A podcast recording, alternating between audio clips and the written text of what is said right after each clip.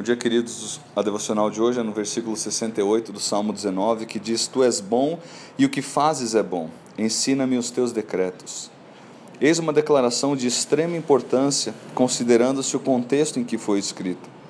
No versículo anterior, o versículo 67, Davi confessou que por causa do seu pecado precisou ser castigado, e após seu castigo voltou-se para o Senhor.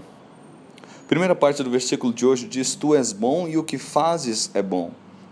Uma vez que o Senhor castigou a Davi por causa do seu pecado, e o que o Senhor faz é bom, Davi está declarando diretamente que o castigo que sofreu é fruto da bondade do Senhor. Novamente, me impressiono com a qualidade relacional que Davi tinha com o Senhor. Davi tinha suas lutas espirituais, sim, mas Davi mostrava-se sempre pronto a retornar à sensatez espiritual, algo que para mim caracteriza alguém segundo o coração de Deus. E Davi atesta que essa bondade evidenciada pelas ações do Senhor refletem diretamente o caráter desse Deus. Uma vez que o Senhor é bom, suas ações têm que ser automaticamente boas. Isso é outra coisa impressionante a respeito do Senhor.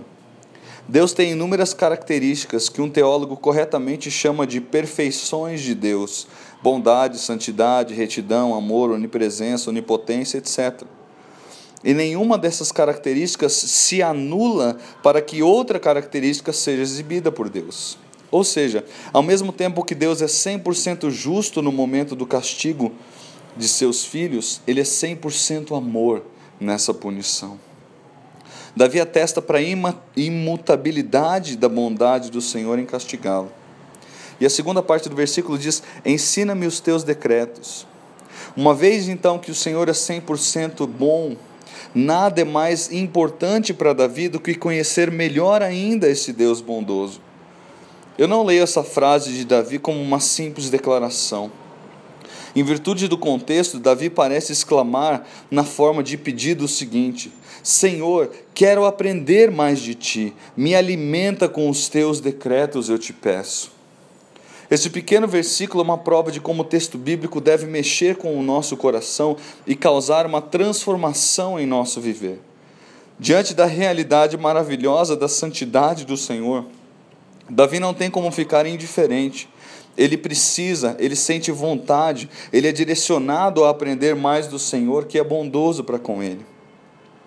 Como eu desejo que a realidade da palavra do Senhor seja transformadora a todo momento na minha vida. Senhor, meu Deus, não permita que eu fique indiferente ao que a tua palavra me ensina a teu respeito. Louvado seja o Senhor por Sua palavra, que nos transforma por meio de um conceito apropriado do nosso Criador e Senhor. Que não sejamos indiferentes ao que esta palavra nos ensina. Que Deus abençoe o seu dia. Um abraço.